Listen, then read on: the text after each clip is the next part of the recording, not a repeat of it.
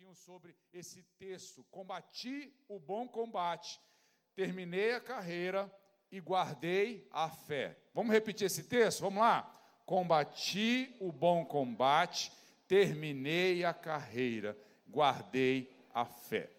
Que texto lindo. Então, nós vamos falar sobre esse texto, sobre os combates que nós temos que combater, os combates que nós não temos que combater, a carreira que nós está proposta, a carreira que temos que seguir e guardar a nossa fé. A fé, nós vamos falar também de fé. Então nós precisamos disso. Então esse mês de novembro, nesses cinco domingos, nós vamos tratar desse assunto. Eu quero que você venha para cá, que você participe disso, que Deus vai fazer coisas tremendas na sua vida. Amém? Você crê nisso? Glória a Deus. Abra sua Bíblia então no livro de Timóteo, na segunda carta do Paulo ao Timóteo, segunda Timóteo, no capítulo 4.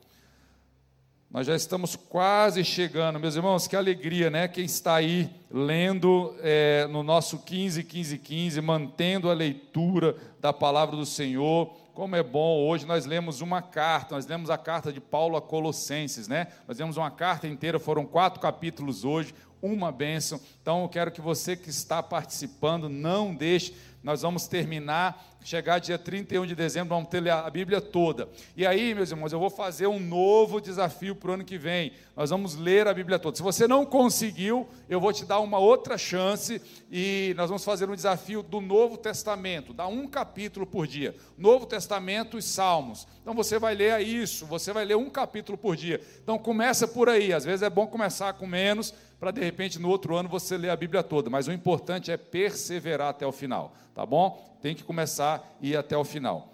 Então, estamos lá, 2 Timóteo no capítulo 4. Eu vou ler a partir do versículo 1 até o versículo 8. Na presença de Deus e de Cristo Jesus, que há de julgar os vivos e os mortos por sua manifestação e por seu reino, eu o exorto solenemente. Pregue a palavra Esteja preparado a tempo e fora de tempo. Repreenda, corrija, exorte com toda paciência e doutrina. Pois virá o tempo em que não suportarão a sã doutrina. Ao contrário, sentindo coceira nos ouvidos, juntarão mestres para si mesmos, segundo os seus próprios desejos. Eles se recusarão a dar ouvidos à verdade, voltando-se para os mitos. Gente, eu acho que esse tempo já chegou. Vocês, vocês também acham? Eu acho que esse tempo já chegou. Essa semana, então, tive certeza que esse tempo chegou, em que não vão suportar a doutrina, a palavra, o ensino, e vão começar a achar mestres que vão atualizar a Bíblia e vão distorcer e vão mudar as coisas, para que eles possam ficar do jeito que eles querem.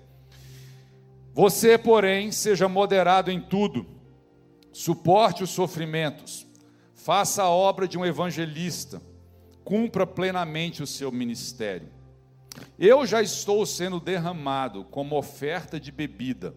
Está próximo o tempo da minha partida.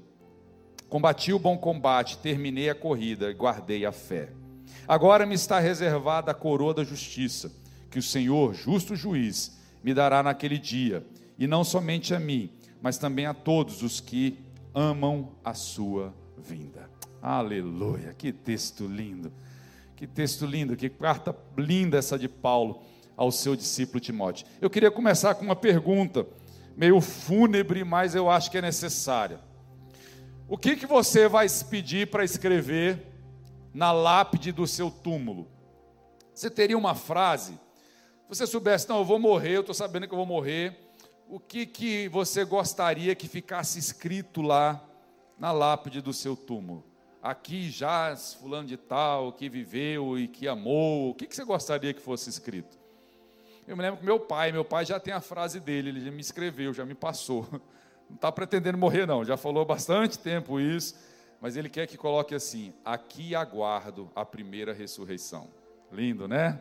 Glória a Deus. Pastor Joaquim, com toda essa sabedoria, falou: ó, na minha lápide lá, no meu túmulo, eu quero que coloque aqui aguardo a primeira ressurreição porque no soar da trombeta os que estiverem mortos ressuscitarão primeiro, encontrarão o Senhor nas nuvens. Aleluia.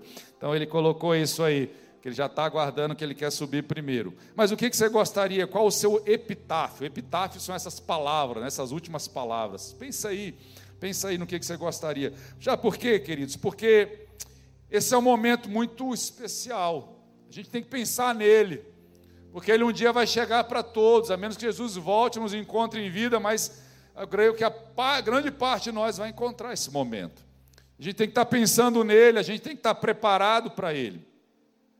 E ninguém nesse momento ele, ele pensa em pegar a chave do carro. Ah, eu quero, traz para mim a chave do meu carro lá no leito. Eu quero a chave do meu carro, como eu amei esse carro. Já viu alguém fazer isso? Ninguém pede, por exemplo, nesse momento, traz meu diploma, traz lá o diploma, está lá na parede, traz o diploma, meu diploma de mestrado, minha faculdade. Ai, que bom que eu fiz essa faculdade. Já viu alguém fazer isso? Não, não faz isso. Nesse momento, ninguém está muito preocupado com essas coisas. Traz a escritura da minha casa, eu comprei em 60 mil vezes, né? Minha casa, minha dívida, eu comprei. Mas aí você não pensa nessas coisas. Por quê? Porque quando você chega nesse final, as coisas penúltimas perdem o valor. As coisas últimas passam a ser as coisas mais importantes para você. Nesse momento que nós acabamos de ler aqui, meus irmãos, não sei se vocês sabem a história de 2 Timóteo. Timóteo era um discípulo do Paulo, discípulo amado. Ele pegou esse menino adolescente, falou: Vamos comigo, e carregou esse menino para tudo que é lugar. Esse menino viu Paulo sofrer, ser apedrejado, apanhar, ele foi perseguido, teve que fugir, e ele passou esse tempo todo com Paulo. Ele foi crescendo na fé e se tornou assim um discípulo amado do Paulo. O Paulo escreveu duas cartas para o Timóteo. A primeira carta, que é primeira Timóteo, é uma carta mesmo, escreveu.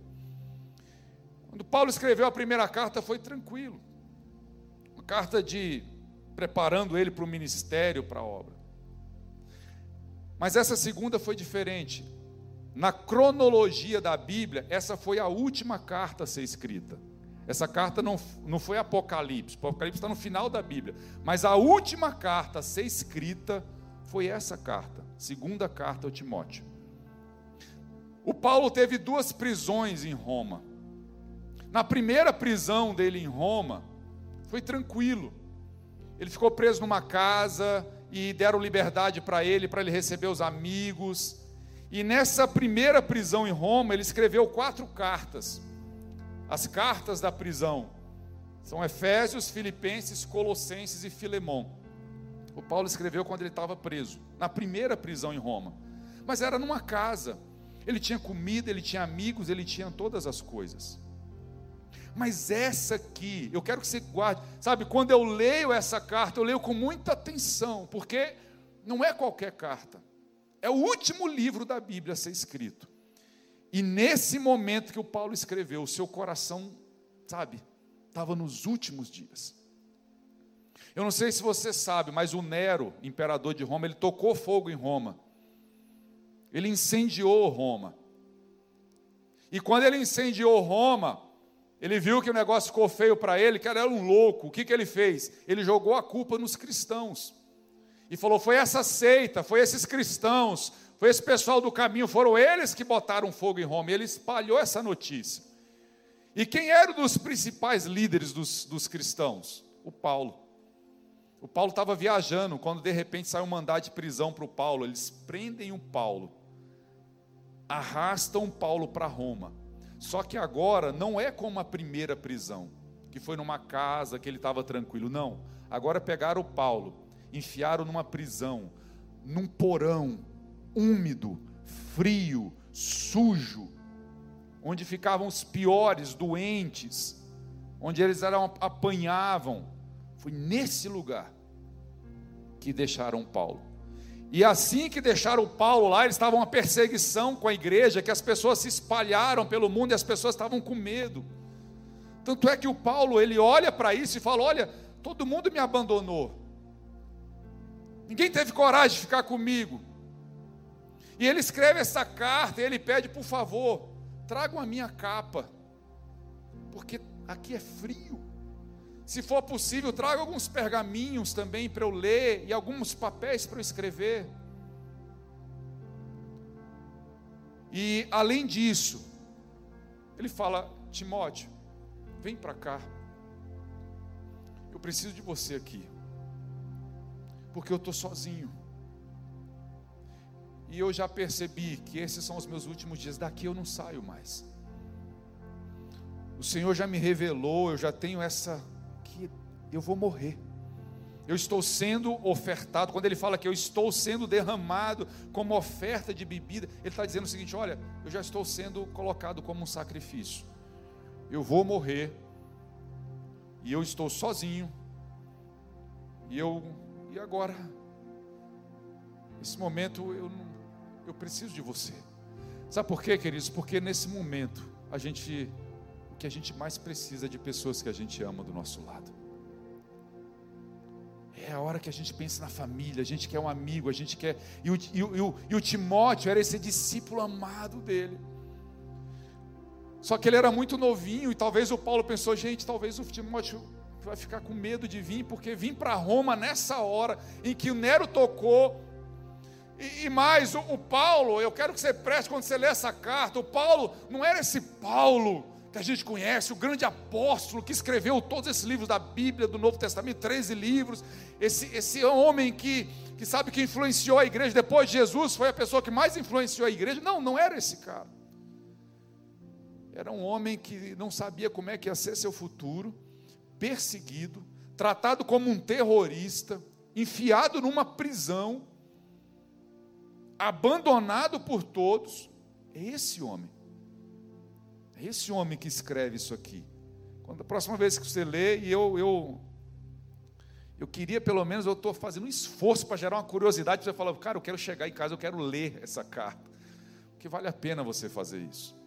Ler a carta de quem está nos seus últimos dias, quem sabe que vai morrer, e tem uma coisa muito importante para dizer. É isso que estamos falando. É nesse momento que o Paulo vai e escreve aqui. E aqui, gente, eu, eu, eu guardo algumas coisas importantes para aqui. Porque nessa hora é a hora que você começa a pensar, sabe, e fazer o um inventário da sua vida. É a hora que você começa a se perguntar: será que eu vivi uma boa vida? Será que eu vivi uma vida que valeu a pena ser vivida? Ou vivi uma vida medíocre? Será que a minha vida fez sentido viver? Será que a minha história, a, a, minha vida abençoou alguém? Ou eu fui egoísta, só pensei em mim, nas minhas coisas, nos meus? É a hora de você pensar: será que vão dar falta de mim? E aí você começa a pensar, e aí você começa também a pensar, e o futuro, o que, que tem para mim? O que, que vai vir agora, que eu vou entrar para a eternidade, e que agora eu vou, eu vou encarar o pós-morte. O que, que vem para mim? É essa hora. Sabe por que, que eu estou falando isso, meus irmãos? Eu sei que tem pessoas, é triste ouvir pessoas da Covid, que no momento em que vão ser entubados, eles são sedados e alguns, e uma boa parte, não volta. E não volta ao momento de consciência. E talvez ele tenha aqueles poucos segundos ali para passar isso aqui na mente, na cabeça dele. Porque agora eu vou ser entubado, eu vou ficar inconsciente. E daqui a 15, 20, 30 dias eu vou morrer. Então é bom a gente preparar. Então, essa, carta me traz duas coisas para nós. Eu não quero aqui tratar dessa, dessa doença, não é disso que nós vamos falar hoje. Nós vamos sair daqui mais triste que chegar, né? Não, não é isso. Chega, né, dessa notícia. Mas a, a gente precisa entender nesse momento, nessa hora, quando esse momento bate, algumas coisas a gente precisa entender. Primeira coisa, não espere para levar flores apenas no túmulo. Sabe o que eu quero dizer com isso? Querido, o Paulo não tinha esposa, ele não tinha filhos. Alguns amigos o abandonaram. Então ele escreveu essa carta para o Timóteo, para o amigo dele, porque nessa hora é a hora que você vai chamar e que você precisa ter as pessoas mais amorosas por perto, é a hora que você quer pessoas ao seu lado. Então, enquanto você está vivo, enquanto não chegou esse seu tempo, invista em pessoas, seja amigo, diga eu te amo. Diga eu gosto de você. Separe tempo para encontrar. Para de dizer não, não dá. Desliga um pouco a televisão. Deixe de ser só amigo virtual e marque o encontro quando possível, mesmo com distanciamento, mas esteja junto. Porque nessa hora não são os amigos virtuais que estarão lá segurando a sua mão, chorando com você, mas os amigos reais. Aqueles a quem você investiu, aqueles a quem você colocou sua vida, colocou paixão, colocou alegria. Eu falo que às vezes é difícil ver no leito de morte pessoas tomadas por culpa, e eu vi dos dois lados.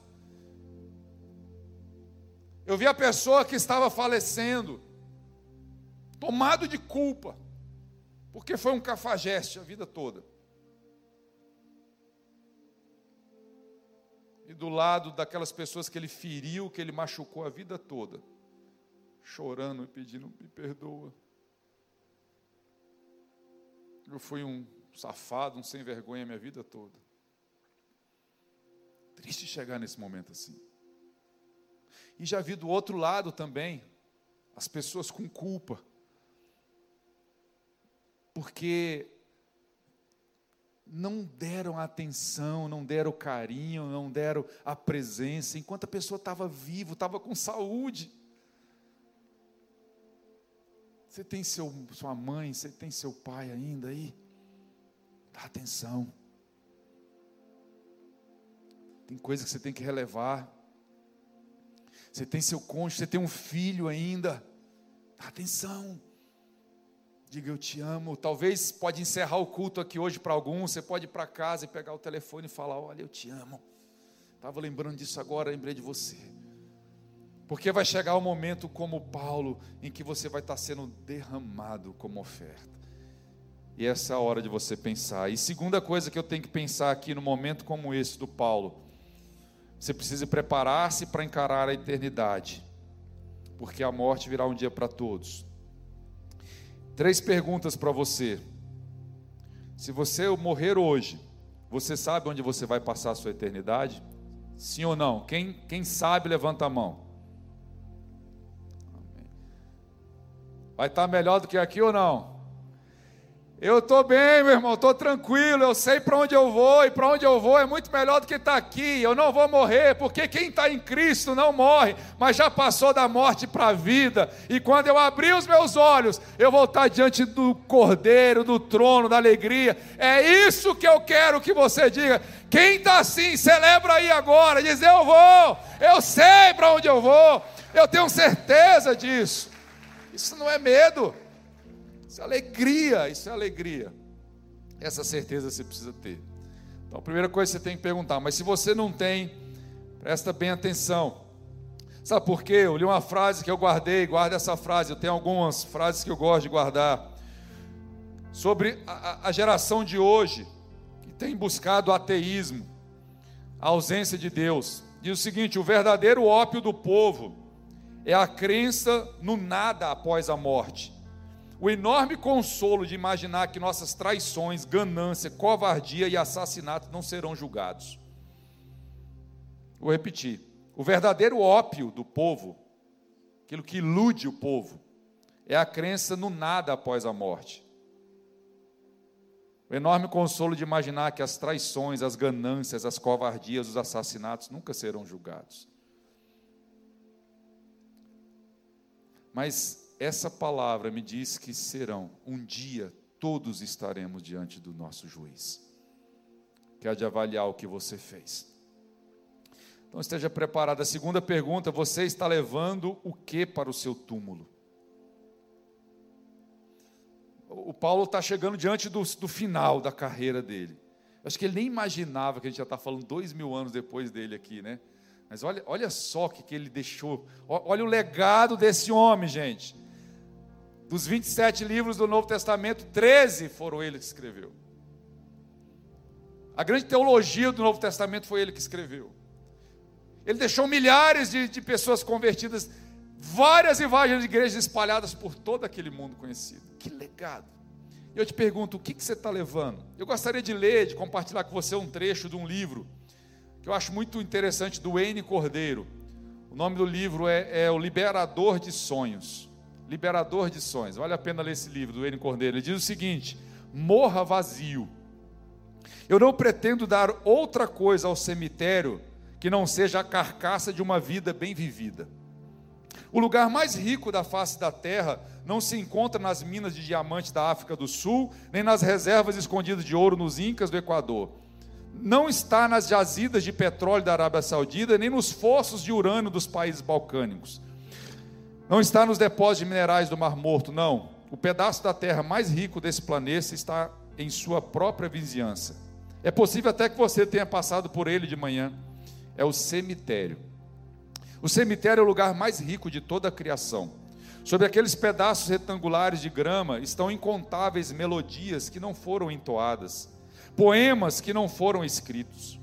Os, os, canteiros cobertos de grama transbordam de ideias brilhantes que poderiam se transformado em, em transformado comunidades inteiras, restaurado os perdidos e dado esperança aos cansados.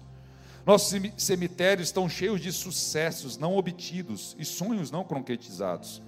Às vezes ando pelo cemitério e penso em quantas promessas não cumpridas e sonhos não realizados dormem sob os meus pés.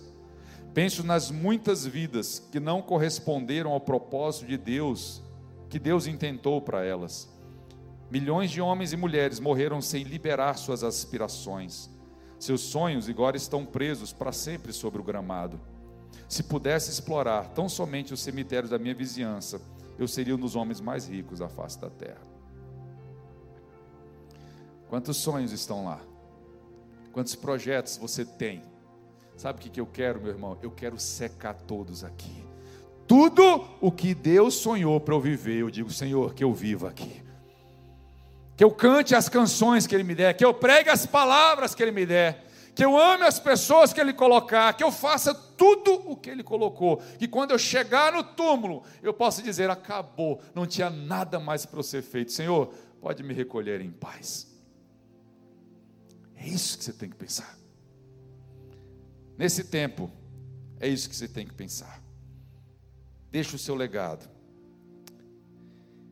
E aí a gente entra no texto do Paulo. Isso foi só a introdução, mas não vou demorar não, vai ser rápido. Combati o bom combate, terminei a carreira e guardei a fé. Mas eu precisava falar um pouquinho sobre o livro de Timóteo, sobre essa carta e por que, que ela está aqui. Agora vamos entrar no bati o bom combate. Sabe o que, que o Paulo fala? Primeira coisa, ele dá um adjetivo para o combate. Ele diz: Eu combati o bom combate. Que que eu, quando, quando eu li esse texto, eu combati o bom combate. Se ele combateu o bom combate, é que talvez exista o mau combate. Talvez exista um combate que não seja bom, e esse combate ele não quis combater. Talvez exista, é, passaram lutas, combates, guerras, que ele falou: essa aí é melhor não entrar, não é para mim. Porque eu não tenho tempo, eu não tenho energia para gastar com o que não é para mim. Então eu não vou brigar lutas que não são minhas. Eu vou combater apenas o bom combate. E vou deixar o mal. E é sobre isso que eu quero falar hoje. Talvez na semana que vem a gente fala sobre os, os bons combates que nós temos que combater. Mas hoje eu quero falar sobre os maus combates. São os maus combates que nós não devemos combater. Sabe por quê? Você precisa saber quais combates você deve entrar. E você precisa saber quais as batalhas que não são suas e que não são para você e que você deve fugir delas. Presta muita atenção nisso, querido. Porque tem gente brigando, lutando lutas que não são suas. Estão feridos, machucados porque estão combatendo combates que não são seus e deixando os combates que deveriam lutar. Porque tem gente que compra todo tipo de briga. Tem gente que não, não, perde uma briga, não é mesmo? Você conhece alguém assim? Que pensa na pessoa que, que tudo que é briga ela está dentro. Gosta de uma briga. É estupim curto. Mexeu, ela tá, parece estar tá pronto para brigar sempre. É aquele pitbull ambulante. Está sempre assim, não mexe comigo não. Se falar, chega em casa, briga. Faz barraco no condomínio. Luta, briga brigas que não é para você brigar. Então eu começo a olhar para isso. Tem gente que é assim. Depois não sabe o que está tão ferido, machucado, quebrado, porque vive no MMA. A vida é um MMA, né? A vida é um vale tudo. Está sempre brigando com todo mundo. Tem um versículo que diz: Dar-vos-ei um boi para entrar numa briga, mas uma boiada para sair dela.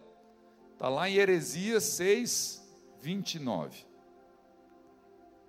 Brincadeira, irmão? Isso não está na Bíblia.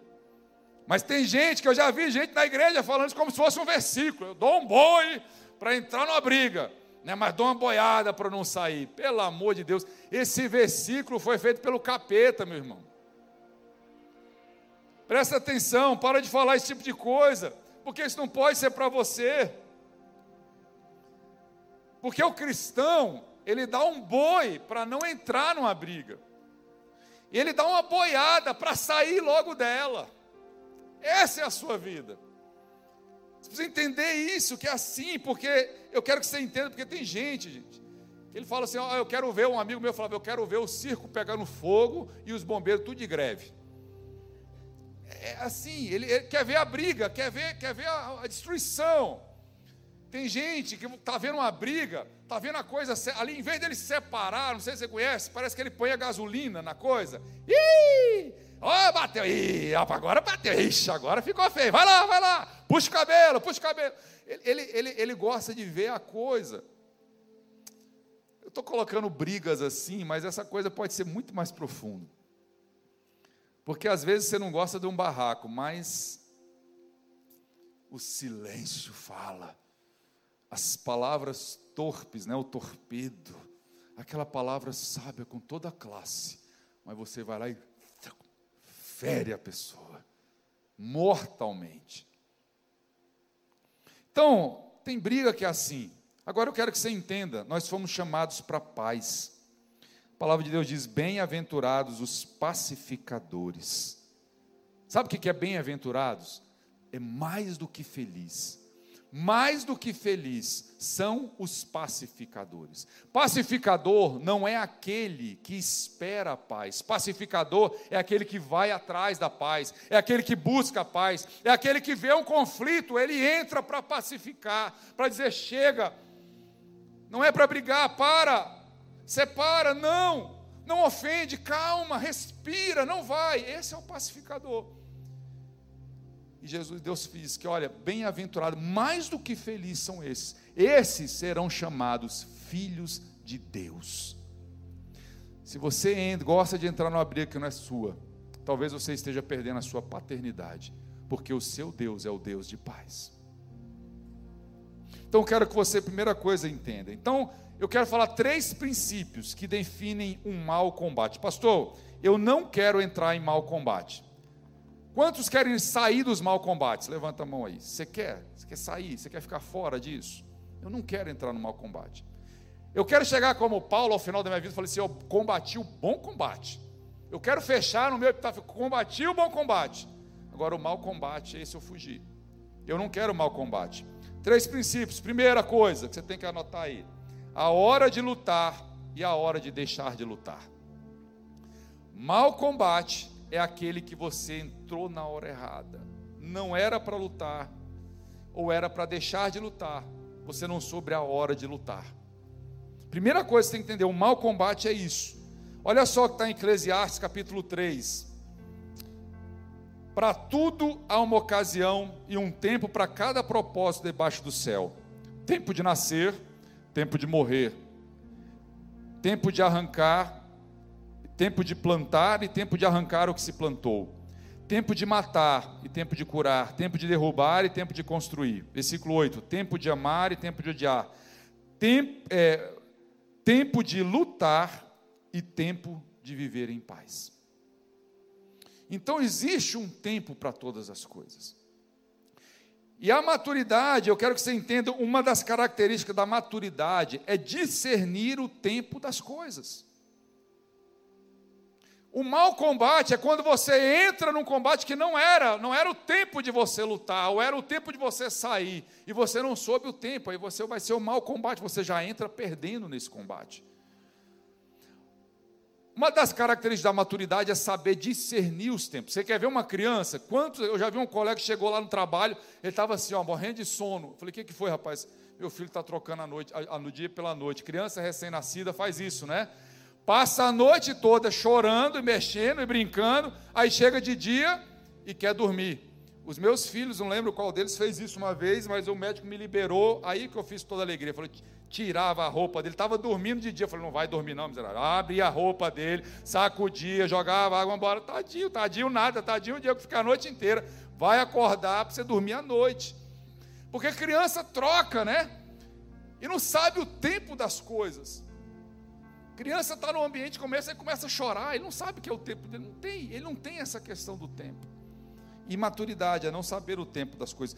Jesus é o nosso exemplo de maturidade. Ele sabia a hora certa das coisas. Ele sabia a hora de lutar. Por exemplo, contra o diabo lá, quando ele foi levado para tentar, Jesus sabia, agora é a hora de eu guerrear.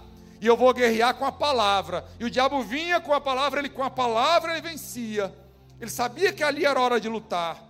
Quando ele chegou na mesa dos cambistas, e os cambistas estavam bagunçando a igreja, vendendo, fazendo da igreja, do, do, do prédio, do templo. Ele falou, tirou a mesa dos cambistas, falou: Isso aqui, isso aqui é a casa de oração. Vocês estão fazendo isso aqui um confio de obras. Ele sabia que ali era lutar. No Getsemane, ele falou: Olha, vigiai e orai, porque o espírito está pronto, mas a carne é fraca. Ficam comigo, vamos batalhar, vamos orar. Agora é hora de lutar, agora é hora de orar. Agora é hora de guerrear. No mundo espiritual, vamos entrar em batalha. Jesus sabia a hora.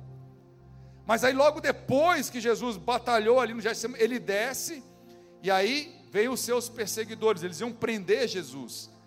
Aí o imaturo do Pedro, o que que faz? Na hora de lutar, na hora de batalhar, o imaturo estava fazendo o quê? Dormindo. Aí chega de manhã, Vem os soldados prender Jesus. O que, que ele faz? Opa, agora é hora de lutar. Aí saca a espada e vai lá e corta a orelha do servo do sacerdote. Imaturo não sabe a hora que é para lutar e a hora que é para parar de lutar. Aí Jesus vai lá, pega a orelha do cara, cura a orelha dele e fala: Pedro, guarda essa espada, mané. A hora que era para lutar, você dormiu. Agora, a hora que é para ficar quieto, você vem lutar. Isso é um mau combate. E você vai ver, vai piorar a coisa, porque daqui a pouco você vai me negar. Imaturo, não sabe a hora de lutar, não sabe a hora de parar, porque Jesus também sabia a hora de parar. Jesus sabia a hora que não era para lutar. Querido, nós precisamos ter esse discernimento da hora certa de lutar e da hora certa de recuar e de esperar. Então, nós vamos lutar maus combates. Da hora de pacificar as coisas. Se você entra na luta na hora errada, você já beteu essa batalha. Eu vou guardar, guarda isso aqui. Se é para você, guarda isso no seu coração. Tem hora que é para ficar calado. Amém? Diz um amém aí, você que fala na hora que era para ficar calado. Tem hora que é para ficar calado. Quantas batalhas você perdeu porque você abriu a sua boca na hora que era para ficar calado? Quem já falou uma coisa que quando saiu, tu falou. Hum, para que, que eu falei essa bobagem? Agora já era. Porque quando você sai como uma flecha lançada, não tem mais como voltar. Você começou a batalha perdendo, perdendo pelo que você falou. Falou na hora que era para ficar calado. Tem hora que é para baixar a cabeça e não responder de volta. Jesus estava crucificado. E o pessoal gritando: Ah, você, se tu é o filho de Deus, sai daí, salva-te a ti mesmo, salva nós.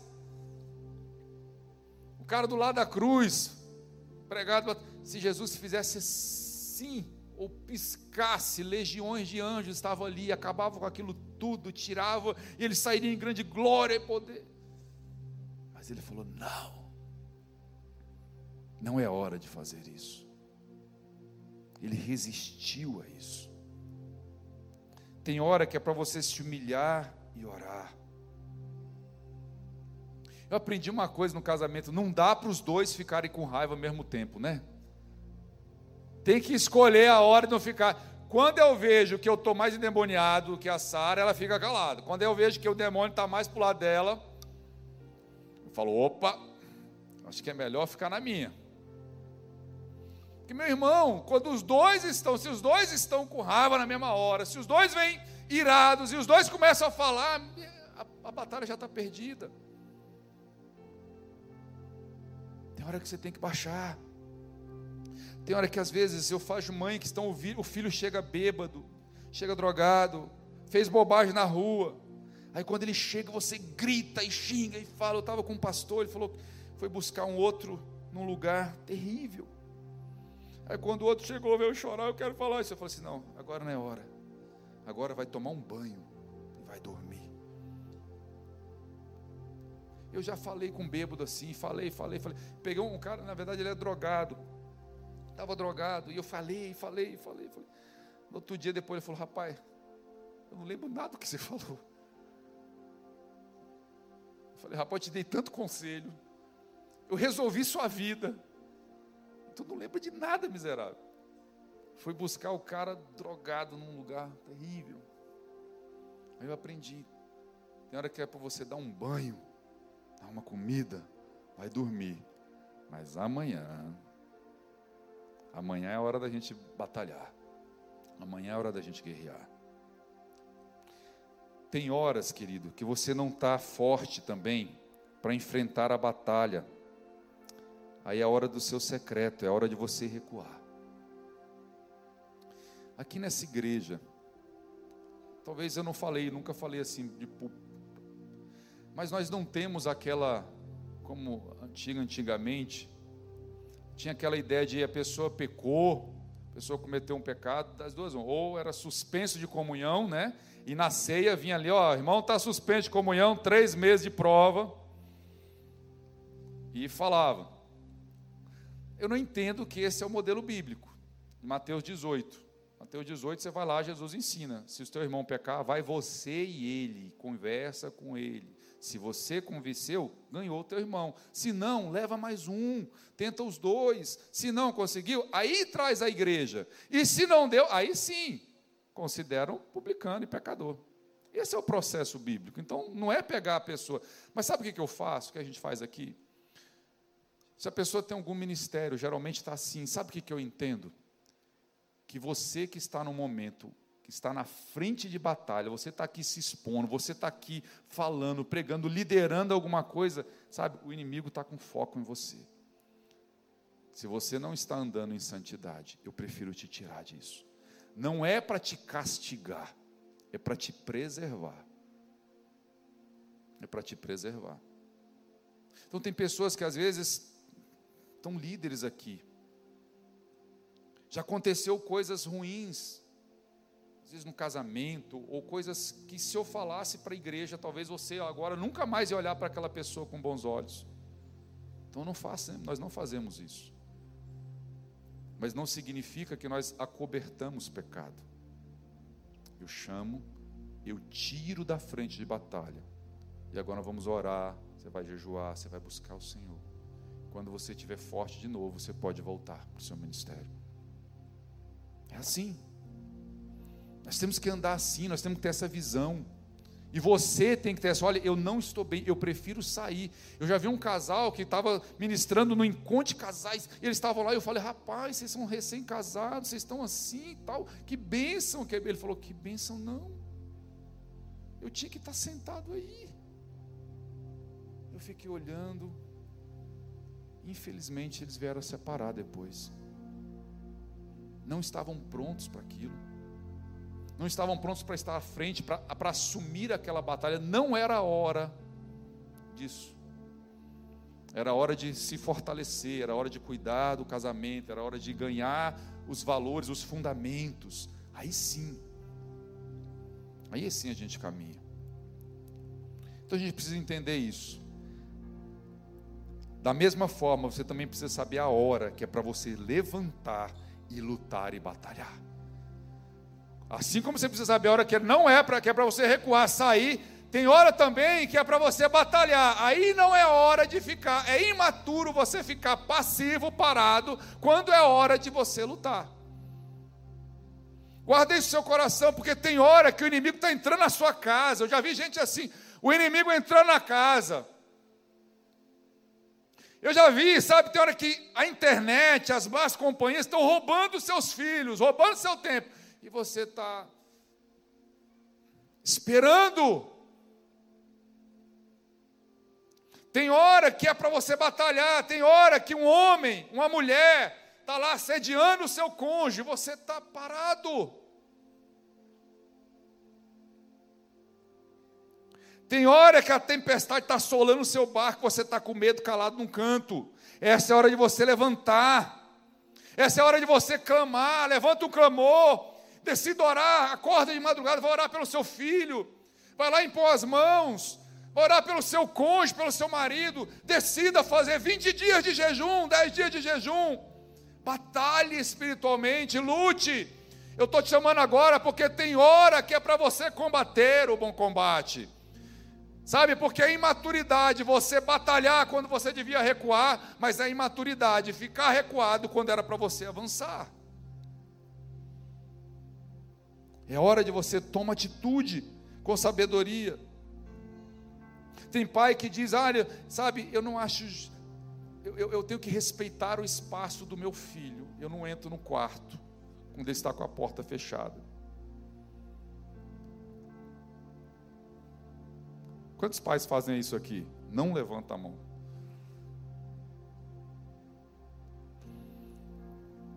Eu nunca tive esse espaço no meu quarto. Graças a Deus. Como criança e adolescente com quarto fechado, meu irmão,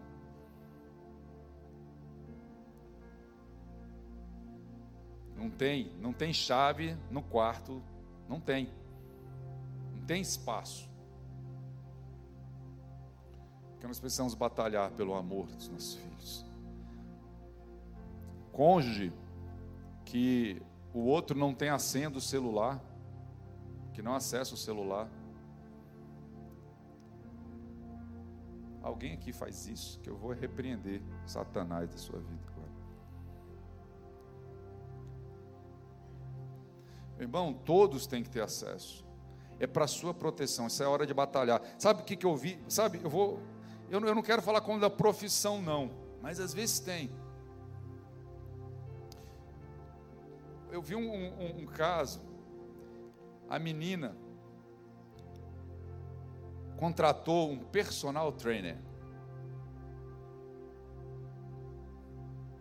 Não é todos, eu não estou acabando com a profissão aqui, não. Tem pessoas sérias com isso. Mas quando eu vi aquilo, bateu assim em mim e falou: Cara, eu acho que ele tinha que batalhar. Eu acho que não era a hora dele ficar em casa descansando e o personal trainer treinando a mulher dele, não.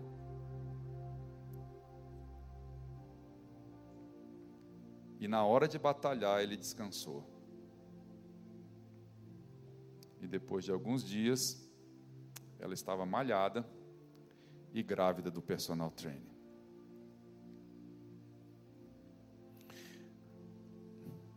Sabe, tem hora que você tem que ir lá no serviço. Fala, oi, bom, meu amor?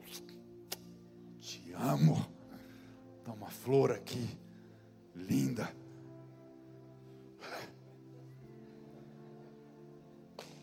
Vem te buscar daqui a pouco, viu, irmão? Eu te amo. Não sei, você tem que fazer alguma coisa às vezes. Porque às vezes você está muito passivo. Eu sei que você pode falar, ah, isso pode ser bobagem. Mas é importante. Tem hora que é para você orar, buscar, mas tem hora que você tem que agir. Não pode deixar assim. No tempo em que os reis iam às guerras, Davi ficou no palácio. Esse texto é chocante. Na hora de ir batalhar, quando os reis iam às, guerras, o Davi ficou no palácio. E aí no palácio, sem ter o que fazer, quando era para estar tá guerreando, ele ficou parado e ele viu Batseba tomando banho, desejou Batseba, trouxe para casa e adulterou com ela. Quando é hora de batalhar, não fique parado, não fique em casa. Sabe, deixar de lutar e entregar para Deus. Guarda isso também. Tem horas que é para você deixar de lutar e entregar para Deus. Vou falar um caso aqui, tem a Caris. Caris é filha do David Cornfield e Débora Cornfield. A Caris ela nasceu com diversas deficiências, muitas. Tem um livro sobre a vida dela. Ela nasceu com problema nos rins, no fígado, no estômago. Oi? No intestino. E ela fez transplante de intestino, transplante de rins. Ao longo da vida dela, eu não sei quantos transplantes ela fez. Ela vivia uma vida de hospital, pouco tempo em casa e muito tempo no hospital sofrendo. Foram anos assim. Até que chegou o um momento em que a saúde dela foi estava tão debilitada e que não havia, ela tinha acabado de fazer alguns múltiplos transplantes, eram dois ou três ao mesmo tempo, e o organismo estava rejeitando e não tinha dado certo. E os médicos falaram: "Olha, não tem mais o que fazer". Mas mesmo sem ter o que fazer, a Caris não morria, sofrendo na dificuldade, não havia o que fazer, mas ela não morria. Foi quando os pais entenderam. Entenderam que era uma hora de mudar. Entenderam que tem batalhas que é para você batalhar. Vou clamar, eu vou chorar, eu vou bater no céu. E eles fizeram isso muitas vezes. Não é porque não amavam, amavam e oraram e jejuaram e buscaram muito tempo. Mas chegou um momento que eles entenderam: não é mais hora de batalhar é hora de deixar nossa filha ir. Eles foram no hospital, choraram ao lado dela, abraçá-lo. Ela estava em coma, se não me engano. Mas eles fizeram oração, Senhor, nós liberamos a nossa filha. Nós não queremos ela assim, sofrendo mais. No dia seguinte ela faleceu. Eu quero que você entenda que às vezes tem batalhas que não é mais para lutar, que às vezes é para você deixar ir. Tem horas que é para você sair das batalhas. Tem gente que há anos em lutas externas e internas, que já não deveria mais estar lutando. Pensa numa batalha não resolvida, é a batalha do passado não resolvido. São assuntos que estão sempre pendentes e pessoas que estão sofrendo com isso. Então, a primeira coisa que a gente aprende aqui sobre uma mal, má batalha é que tem hora de lutar e tem hora de deixar de lutar. Amém? Segundo mal batalha. Segunda mal. A forma certa de lutar. Combati um bom combate. O bom combate a gente tem que saber combater. Mas o que é o mau combate? é quando eu não sei a hora de lutar, a hora de deixar. E segundo ponto, é quando eu não sei a forma certa de lutar.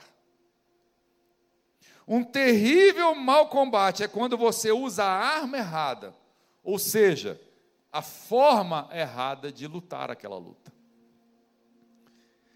Na hora que você já perde a batalha da forma como você entrou. vou dar um exemplo simples de Davi. Davi foi lutar contra o Golias, e quando tinha essa batalha para ele lutar, Davi e Golias, quando ele foi preparar, veio o pessoal, Saul, e fez o quê?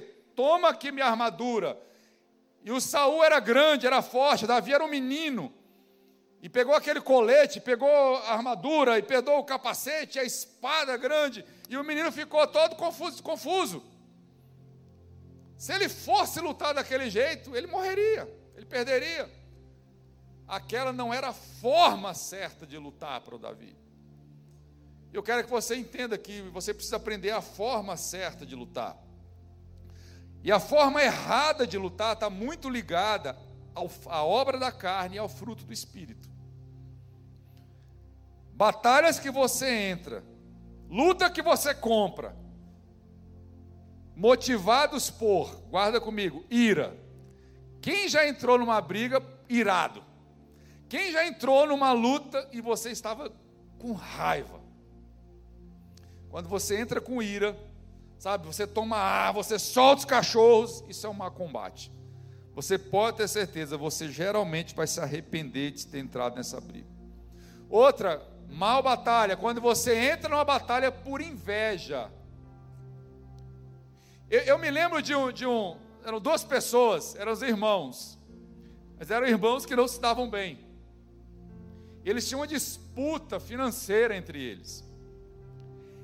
Eu me lembro, da igreja. Eu me lembro que era assim, era o, um comprava um carro. Quando um chegava com um carro na igreja, meu irmão, não dava duas semanas, chegava o outro com um carro mais caro e melhor. Aí eles ficavam brigando com esse carro lá. Aí ficava aguentando, fazia prestação, não importa. Mas em, ele ficava nessas briguinhas entre os dois. Por inveja. Inveja um do outro. É uma batalha que você não tem que entrar. Por orgulho. Eu não levo desaforo para casa. Quem já ouviu isso aí?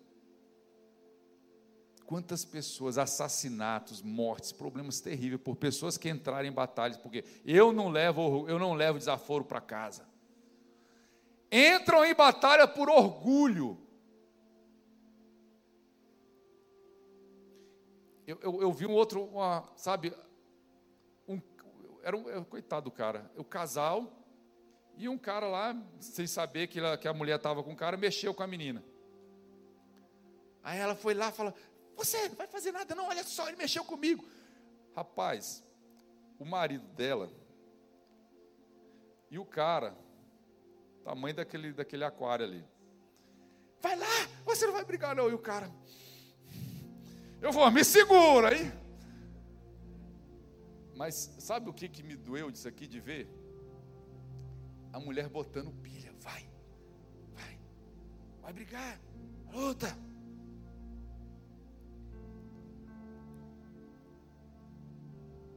A Sara que brinca, né? Ela fala: Eu prefiro um, um covarde vivo do que um herói morto. Briga não, deixa. Estou falando para você ser covarde, mas tem batalhas que Outras são as feridas. Quem é ferido geralmente fere. A maturidade espiritual de uma pessoa não é verdadeiramente visível até que ela não consiga o que ela quer. Quando não consegue o que quer, aí você vê como é que está a maturidade espiritual da pessoa. Aí a gente começa a ver. Gente, até as nossas batalhas precisam usar o fruto do Espírito. Sabe o que você precisa para entrar numa batalha quando for a hora, a forma certa? Entra com o fruto do Espírito. Você não vai se arrepender e você já vai sair vitorioso. Sabe o que é o fruto do Espírito? Amor, paciência, domínio próprio. Fala comigo, domínio próprio. Quem precisa de domínio próprio aí? Quem precisa para entrar na batalha com domínio próprio? No domínio próprio, sabe o que é? Você fala o que tem de falar para na hora certa, dosa as palavras, avança até onde avançar, para, você tem o domínio. Você não é controlado, dominado pelas emoções, mas o Espírito Santo domina de você. E se o fruto do Espírito é o domínio próprio, então quando eu, eu não sou guiado pelo Espírito, eu estou fora de controle. Tem gente perdendo as batalhas porque está fora de controle. Outro, mansidão. Quem é que é manso? Tem nenhum manso aqui. Sério, pode ter gente que é mansa. Quantos precisam de mansidão? Deus do céu, a gente está aqui há tantos anos pregando. Irmão, tem gente que acha que mansidão é fraqueza. Tenta ficar manso uma semana, para tu ver. Mansidão nunca foi fraqueza. Agora, você tem que entender também que nós podemos engolir alguns sapos e não reagir, mas não é porque nós somos mansos, ou muitas vezes porque somos fracos. Manso é quando você pode reagir, você tem condições de reagir, mas você decide não reagir, porque não é a hora. Esse é o manso. Kelso está ali, falou que ele é manso, né? E aí, Rutinha, concorda? Bom, né? E o Kelso luta karatê. Um dia eu vi um golpe dele que ele bateu num cara aqui e o cara desmaiou. E ele é manso. Mas aí é que tá. Ele consegue fazer isso, ele consegue dar um golpe para desmaiar, mas eu já vi também a pessoa confrontar e ele ficar na dele, cantinho. Eu posso fazer, mas eu não vou fazer. Eu não vou entrar nessa batalha porque não é. É um mau combate para mim. Guarda isso no seu coração. Para encerrar, primeiro mau combate, a hora de lutar e a hora de deixar de lutar. Se você não sabe, você é um mau combate. Mau combate é quando você não sabe a forma certa de lutar. E terceiro mau combate é quando não é para você lutar. Deus vai lutar por você. Se você lutar, eu quero que você guarde isso no seu coração. Existem batalhas que não são para você lutar, são batalhas para Deus lutar, mas se você entrar, Deus vai ficar de fora. Está entendendo? São batalhas que são para você, não é para você lutar. Deus vai lutar essa batalha. Mas se você lutar, você vai ficar de fora. Gabriel, vem cá. Vem cá, rapidinho, por favor. Preciso, preciso de você, pode vir aqui. Vem cá, Gabriel. Deixa eu ver aqui. Kelso, vem cá, você que é o manso.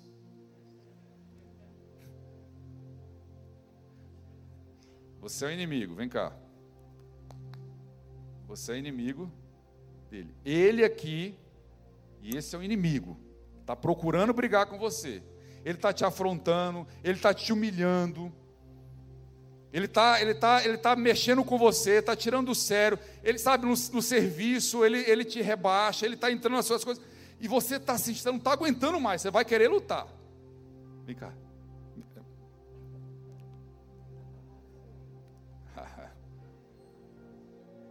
Vem cá, vem cá.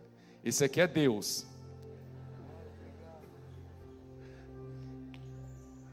Tá, eu tava, quando eu estava preparando essa palavra, eu falei assim: eu manda um forte lá para a igreja, senão esse exemplo não vai dar certo. Deus mandou Deus. Está aqui o Gabriel, Kels. Inimigo querendo lutar, afrontando você. Você vai encarar o Kels? Aí fica aquela situação. Se você quer lutar, Deus vai falar para ele: fala para ele, se você lutar, eu fico de fora. Aí você vai lutar, vai lutar com o Kelso. Vai apanhar. Você tem essa opção. Ou a segunda opção que a palavra nos diz. Vem cá. Se Deus lutar, eu posso ficar tranquilo. E agora, você vai encarar Deus? Quem ganhou essa batalha? Ele ganhou essa batalha porque Deus lutou por ele. Amém? Uma salva de palmas para os nossos atores aqui.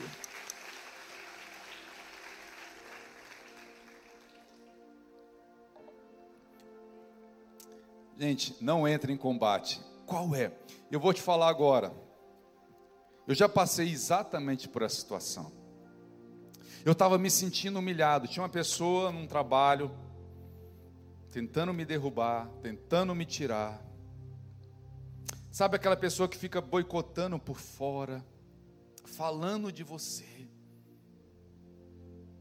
fofocando, criando situações para que eu caísse. E meu irmão, eu tinha todas as razões, eu tinha as palavras, eu tinha o peito, eu tinha a força para chegar lá e falou, e eu cheguei a tomar essa decisão. Falei, sabe de uma coisa? Amanhã eu resolvo esse negócio. Amanhã eu vou chamar e vou falar isso, vou falar isso, vou botar ele no lugar e vou e, e coloquei tudo que eu ia falar. E eu tinha toda a razão. Eu tinha as provas, eu tinha como esfregar na cara, falar, olha, o que você está fazendo? Isso é molecagem, isso não é para fazer. E eu ia, eu ia falar. Eu estava assim, todo cheio da razão, vou lutar. E aí eu fui orar aquela noite. E quando eu fui orar, Deus foi tão claro comigo. E Deus falou comigo: se você lutar, eu vou ficar de fora. Se você quer lutar, lute, mas eu vou ficar de fora. Mas se você deixar, eu luto por você e você vai vencer essa batalha. Meus queridos, eu não falei nada. Eu acordei com esse tapa na cara. E eu fiquei quieto, eu entendi que aquele combate seria um mau combate se eu lutasse, mas se eu deixasse o Senhor, a vitória já estava comigo. E eu fiquei calado. Quando eu cheguei no trabalho, o chefe maior chamou, falou: vem cá. E a pessoa estava lá do lado. E olha, olha, nós queremos te pedir perdão. Porque gente, nesses últimos anos, acabamos entrando na sua área, mexendo e fazendo isso. Aí o cara que fez isso falou: Olha, eu quero te pedir desculpa, porque eu acabei falando algumas coisas suas que não eram verdade. A partir de hoje, eu vou ficar no meu canto. E eu quero aqui, eu estou aqui para te ajudar. Eu quero que você continue. Eu quero que você faça. Eu vim aqui para te ajudar. E o que não for meu, eu vou ficar de fora. Eu olhei para aquilo e falei: Meu Deus do céu, só o Senhor é Deus. Só o Senhor é Deus. Não precisou eu fazer nada, não precisou falar nada, porque o Senhor entrou à frente o Senhor se levantou, o Senhor mostrou quem era Deus e o Senhor exaltou o seu filho. Vamos ficar em pé?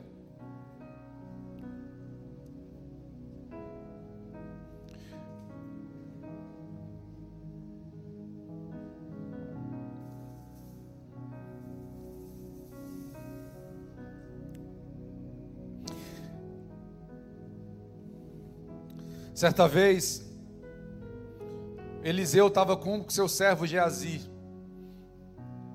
E o rei da Síria estava batalhando contra Israel, mas toda vez que o rei da Síria montava um acampamento para guerrear contra Israel, Deus revelava a Eliseu, Eliseu contava para o rei de Israel e o rei de Israel fugia. O rei da Síria ficou com muita raiva disso, falou: Como é que pode? Quem é o espião? Aí falaram para ele: Olha, tem um homem lá em Israel que tudo que você faz no seu quarto, Deus revela para ele. Aí o rei da Síria, com muita raiva, juntou o seu exército, falou: Vamos lá, vamos lá derrubar esse cara, vamos matar esse cara. E foram e acharam a casa do Eliseu e cercaram a casa com o exército da Síria. Enorme. Aí o Eliseu sai lá fora e o Geazi, tremendo de medo, falou: Meu senhor, olha o tamanho do exército, eles vão acabar com a gente agora. Aí o Eliseu olha para ele, fala: Meu filho, não tenha medo, aqueles que estão conosco são muito mais numerosos que estão com eles. Falou: Senhor, abra os olhos dele para que ele veja. E o Senhor abriu os olhos do Geazi e ele viu os carros de fogo, colunas, exércitos atrás dos inimigos. E ele não teve que lutar aquela batalha. Mas Deus cegou todo o exército da Síria, ficaram cegos. E o Eliseu falou: Vem cá, me sigam, eu sei o lugar e o exército foi seguindo. Quando eles viram, estavam cercados por Israel. E o Eliseu venceu aquela batalha, sem ter que levantar a mão ou atacar. Sabe o que eu quero ministrar aqui hoje na sua vida? Tem pessoas que estão enfrentando batalhas emocionais, físicas, financeiras, na família, no trabalho.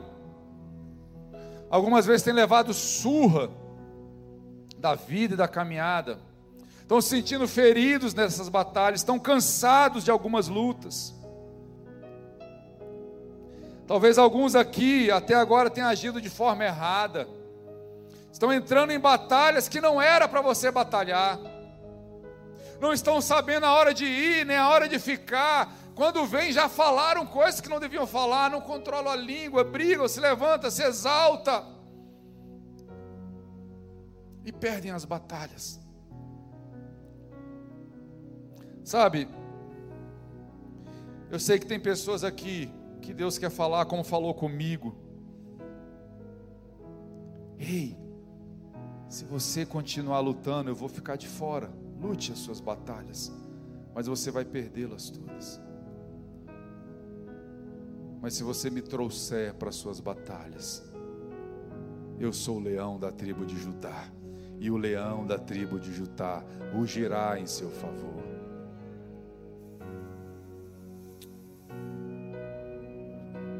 Eu comecei essa mensagem falando sobre um legado, sobre a lápide, o que você colocaria na lápide, a importância de você pensar nesse momento. Eu quero fechar essa mensagem. Eu quero que você coloque agora, feche seus olhos onde você está. E que em nome de Jesus, quando você chegar no fim da sua vida, eu não quero que você olhe para trás e fale, poxa, Quantas lutas eu lutei, inúteis. Quanto tempo, quanta energia, quantos inimigos eu fiz. Fui uma pessoa nervosa, irada. Eu briguei por inveja, eu briguei por ira, eu briguei, eu falei quando eu vira falar, eu lutei lá lutas que não era minha, e eu chego ao final da vida agora cansado, cheio de inimigos, arrependido de tanta coisa que eu fiz. Não, eu não quero. Eu não quero que você chegue lá assim. O que eu quero é que ao final dessa série, combate, carreira e fé, você entenda quais são as batalhas que você tem que lutar, as batalhas das quais você tem que fugir, as batalhas que o Senhor vai lutar por você, as batalhas que você vai arregaçar a manga e vai vencer, mas que em nome de Jesus,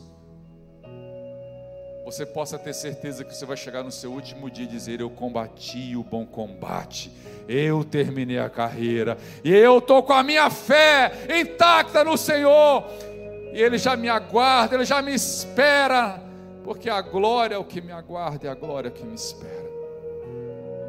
Quantos estão enfrentando essas batalhas e precisam de uma oração agora? Levante a sua mão aí onde você está. Amém, amém, amém. Todos os olhos fechados. Existem batalhas que você tem que lutar, batalhas que você está lutando.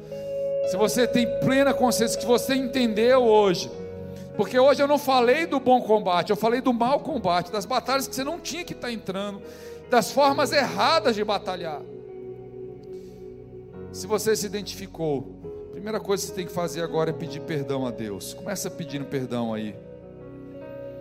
Senhor, começa a pedir, Senhor, eu, eu, eu fiz tantas batalhas erradas, eu deixei o Senhor de lado e eu entrei nas batalhas, eu entrei, eu entrei em briga que não era minha, eu ofendi pessoas que eu devia amar.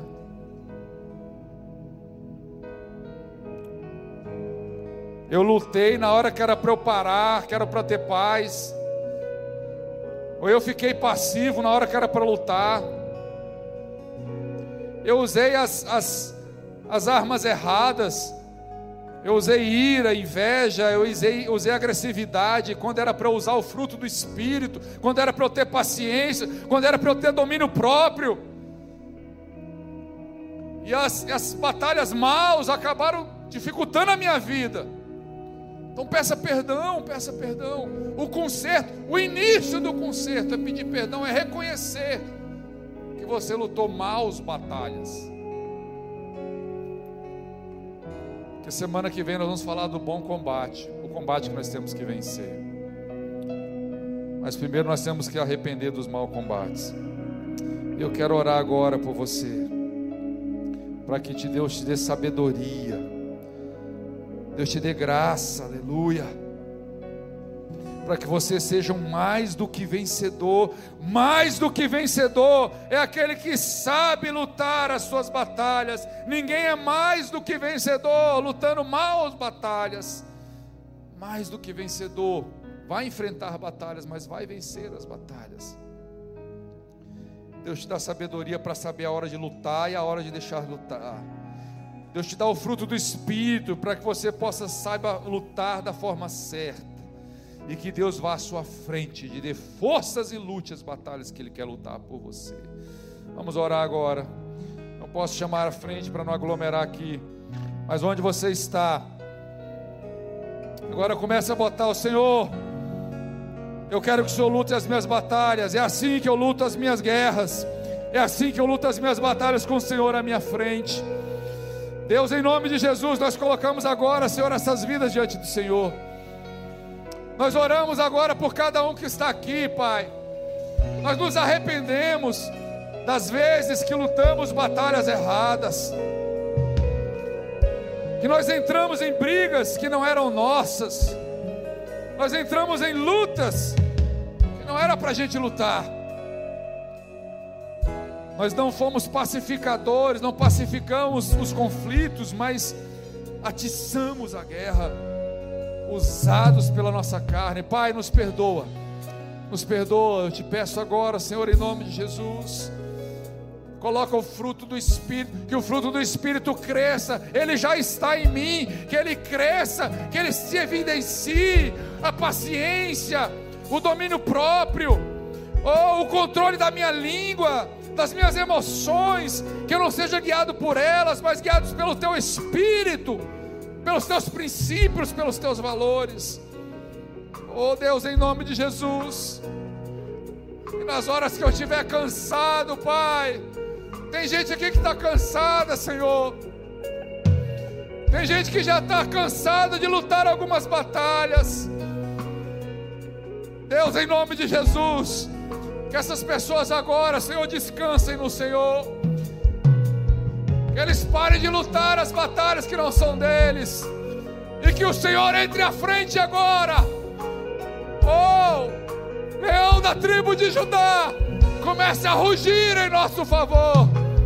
Oh, Deus Todo-Poderoso que vai à frente, tome as nossas batalhas agora, que caiam por terra os inimigos, os inimigos caiam por terra agora, e que o Senhor prevaleça, prevaleça na nossa casa, todo inimigo dos nossos relacionamentos saia agora em nome de Jesus.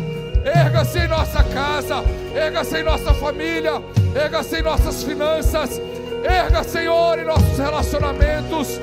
Oh Deus, vença as nossas batalhas, aquelas que o Senhor vai à frente. Nós oramos agora e colocamos os teus filhos, colocamos a tua igreja diante do Senhor. Que o Senhor possa lutar, que o Senhor possa rugir e que a tua vitória esteja sobre esses filhos, em nome de Jesus, em nome de Jesus.